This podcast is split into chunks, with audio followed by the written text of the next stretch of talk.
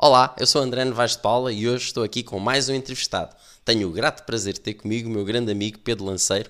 Nós tirámos o curso juntos no IAD, uh, fizemos marketing e publicidade juntos no IAD e o Pedro tem feito a sua carreira em CRM e na indústria farmacêutica. Pedro, onde é que estás agora? Estou na Daiichi Sankyo, eh, trabalho como Commercial Excellence Manager. Ótimo, vamos hoje falar sobre principalmente CRM, focar à volta desse tema, já que temos um especialista connosco e Diz-me, quando nós estávamos no IAD, na fins de 90, inícios de 2000, falava-se muito em CRM. Foi quando foi o grande boom do CRM. Desde aí as coisas têm evoluído, enfim, hoje em dia volta-se a falar também em CRM. Eu acho que continua a ser um tema relevante, mas qual é a tua leitura que tens acompanhado dentro da indústria todos estes anos em relação à evolução do CRM enquanto sistemas e como é que as empresas o implementam e utilizam? Eu diria que a grande diferença é que no início dos anos 2000, no final dos anos 90, o CRM era uma moda. Hoje em dia é mais encarado como uma, uma ferramenta de gestão que permite as empresas irem de encontro a, um, algumas necessidades que o CRM permite ter, dar resposta. É? Portanto, o, em termos de implementações, toda a gente implementava CRM no, nos inícios dos anos 2000 no entanto, pouca gente teria uma filosofia de gestão eh, orientada para uma utilização de CRM eficaz. E diz-me, o que é que é para ti um CRM? Qual é a definição de alguém que trabalha, que é profissional dessa área? O que é que é para ti um CRM? A melhor definição de CRM que eu conheço eh, não é minha, eh, é tua. Eh, e é um exemplo que tu deste há uma série de anos, que é o homem, o senhor da mercearia, eh, que nos conhece e quando lá chegamos diz que temos o fiambre para o nosso filho. E, e nós, mesmo ter uma necessidade de, de comprar, acabamos por o comprar. Gostava que fosse minha, na verdade. E como é que tu achas? Sim, eu uso bastante esse exemplo, por acaso. uso também com a, com, a, com a avó que está doente e que tem as laranjas por causa da vitamina C. Enfim, mas é sem dúvida nenhuma poder conhecer melhor o cliente. E como é que as empresas conseguem tirar partido do CRM? Principalmente agora que estamos a falar, nestes tempos em que estamos a falar de digital, diversas fontes de dados a alimentar, enfim, eh, omnichannel, portanto, os clientes querem se ligar à empresa, não importa por que canal, e querem ter uma experiência que seja o mais fluida possível, porque não vão pensar agora estou em digital, agora estou em físico não é isso que importa. Como é que o CRM pode ajudar e como é que as empresas podem tirar partido disso e como fazê-lo, já que é cada vez mais complicado que as fontes dos dados andam-se a multiplicar cada vez mais. Eu diria que a grande questão são mesmo as fontes dos dados. Não faz sentido tu queres implementar um CRM se depois não tens fonte de dados para, para, para, para criar eh, informação para depois a poderes analisar. Eh, eu, eu, voltando um bocadinho mais atrás, eu diria que a grande questão e a grande necessidade do CRM é a necessidade da gestão do conhecimento é? e da informação que, que temos. E é, é impossível que isoladamente alguém o consiga fazer para todos. É? Com o CRM, tu tens a capacidade de criar mecanismos que te permitem fazer um controle de, desta informação e uma gestão eficaz de informação. Em termos de, de, de, gestão de fontes de informação, também se calhar um bocadinho antes, é uma questão que se prende com a definição dos KPI, dos Key Primary Indicators, que nos levam à, à necessidade da utilização de um CRM. Portanto, eu diria que esse é um ponto fulcral para, para quando uma implementação do CRM. Tu saberes do que é que pretendes eh, ter da ferramenta, o que é que, podemos, o que é que pretendes extrair da ferramenta. E muitas vezes o que acontece é o processo inverso. Eh, hoje já não tanto, mas as empresas implementavam o CRM sem saber o que é que queriam. E depois, às vezes, o CRM não dava resposta e por acaso daria resposta em outras coisas. É? Mas é, é esta ambiguidade entre saberes o que é que queres ou simplesmente ficares à espera de teres sucesso não pode acontecer. E hoje já não acontece. Hoje as, as empresas, quando querem fazer uma implementação, têm. Ehm, sabem o que é que vão querer implementar, sabem quais são as necessidades para as quais necessitam ter resposta e depois criam mecanismos para a recolha de informação e, e, gestão eh, normal de um CRM. Então, e agora uma pergunta específica, eh, prática. Quais é que tu dirias que seriam os passos para alguém que esteja a fazer uma implementação ou queira considerar a implementação de um CRM? Pequena empresa, algo que seja transversal a uma pequena empresa, uma grande empresa, porque hoje em dia temos uma multiplicidade de soluções diferentes e já vamos aí também. Uh, quais é que dirias que são os passos que são fundamentais para quando alguém está a considerar e ir fazer uma implementação? A primeira coisa que é necessário é saber o que é, para que é que eles precisam de CRM. Quais é que são as perguntas que eles têm que fazer sobre os seus clientes e que são cruciais para o seu negócio. Se eles souberem o que é que é crucial para o seu negócio, conseguem com relativa facilidade implementar um CRM. Portanto, é começar pelo, pelo, pelo, para o que se destina a ferramenta, ao fim e ao cabo, e a ferramenta não tem que ser nada de complicado, por vezes uma folha de Excel pode ser um CRM.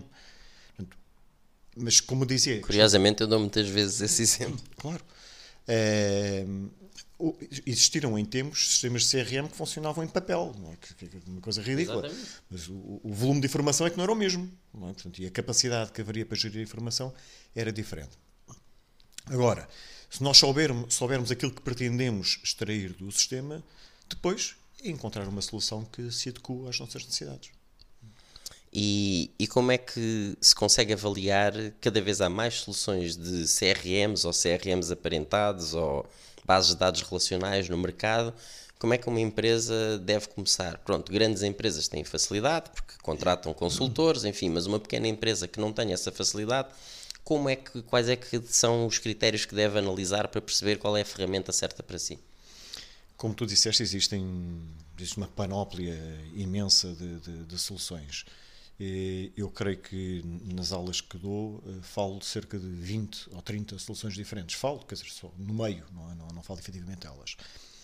Eu diria que o primeiro critério é saberes uh, se, se, se, a solução, teoricamente, e os sites todos escrevem as ferramentas, se elas um, correspondem às tuas necessidades. Depois, há outra questão que também é muito importante a meu ver, que é tu teres ou não teres capacidade para gerir a ferramenta. Porque quando tu não tens eh, um, um departamento de, de, de informática de, que te consiga eh, dar resposta, tens que ter uma empresa que te dê resposta. Portanto, e eventualmente também procurar se as empresas que te estão a fornecer o software têm capacidade para dar essa, resposta. Também é importante saberes quanto é que elas cobram por isso. Porque por vezes poderás estar a meter-te num beco sem saída eh, e, e depois não consegues tirar nenhum proveito porque não vais conseguir fazer desenvolvimentos. Posto isto, quer dizer, existem N soluções, quer dizer, há soluções que são gratuitas eh, com números pequeno de licenças, eh, a partir de, de, de, das quais começarás a pagar um FII. provavelmente o serviço que tens também não será naturalmente fantástico, mas mesmo estas soluções permitem-te fazer algum hosting da solução, parametrização, e não necessitas ser um grande. Eh, aliás, não necessitas de todo ser um engenheiro informático para conseguir fazer este desenvolvimento. Agora, ainda assim, tens que ter alguém que seja o responsável pelo projeto, porque isso é uma outra imensa falha. É que quando se pretende fazer uma implementação, isto também mais nas empresas maiores, é uma implementação de um CRM por vezes, porque isso envolve tantas áreas da empresa, acaba por não haver alguém que é efetivamente responsável. E a responsabilização é um fator crítico para o sucesso aqui também.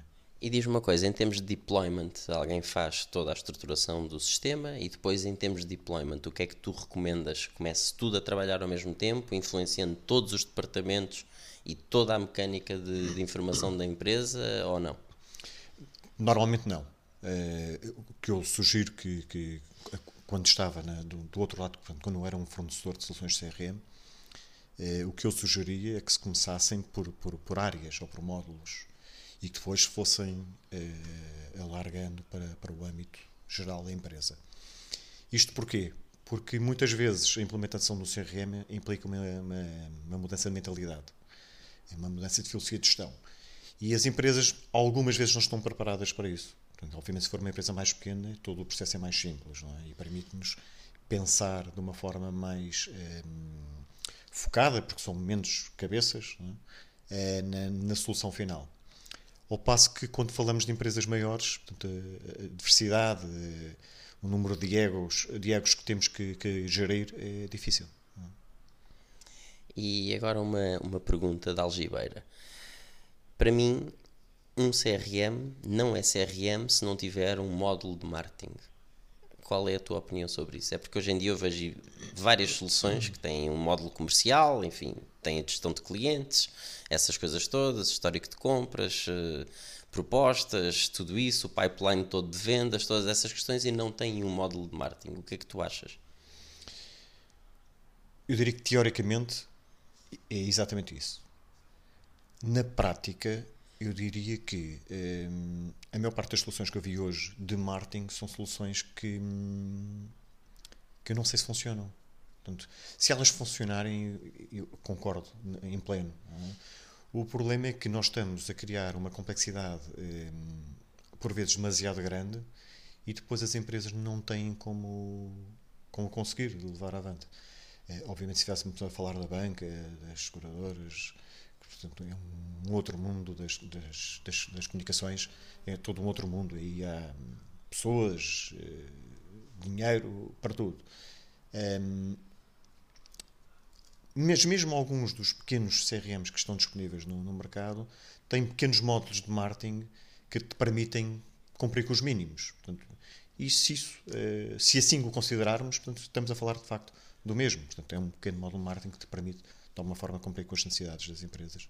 Tu disseste uma coisa muito importante para mim, que é ter noção das limitações da empresa e arranjar uma solução que funcione dentro dessas limitações. Não interessa ter um Rolls Royce quando nós só temos capacidade para andar com um Mini, por exemplo. Claro. Já falámos aqui, já te perguntei, já respondeste qual é que deve ser o processo quando alguém está a analisar uh, soluções e implementar e quais é que são para ti os grandes riscos a evitar, os grandes erros que se cometem, que tu já passaste por tantas instalações, já viste uhum. tanta coisa, quais são normalmente os grandes erros que se cometem e não necessariamente a nível técnico, muitas vezes até de comunicação com as pessoas, com as várias eh, pessoas que vão estar eh, a, a ter que trabalhar com essas plataformas. A comunicação é um fator eh, tremendo para o insucesso de, de, de qualquer solução. Mas eu diria que, e contra mim falo, é? um, o marketing por vezes tem ideias fantásticas, coisas luminosas, mas que depois na prática ninguém utiliza.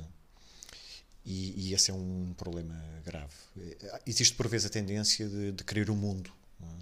Quando ao fim e ao cabo aquilo que nos interessa é, é uma pequena ilha.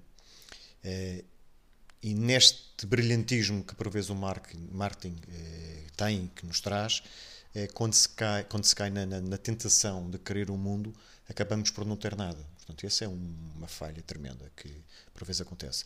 Porquê? Estamos a exigir o um mundo para quem vai ter que utilizar o CRM, para quem vai ter que eh, colocar a informação dentro do sistema, e depois, na verdade, essa informação, quando é colocada, ninguém analisa, ou simplesmente não é colocada e ninguém dá por isso que é uma coisa, um paradoxo também muito comum de acontecer.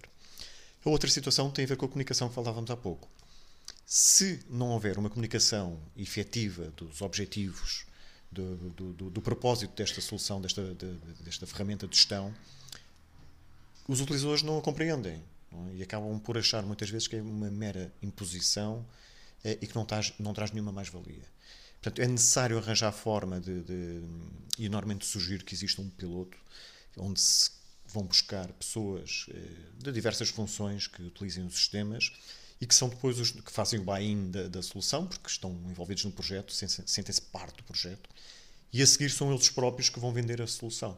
Pronto, e esse é uma, um bom mecanismo eh, que eventualmente eu tento implementar quando, faço, quando fazia uma implementação de CRM.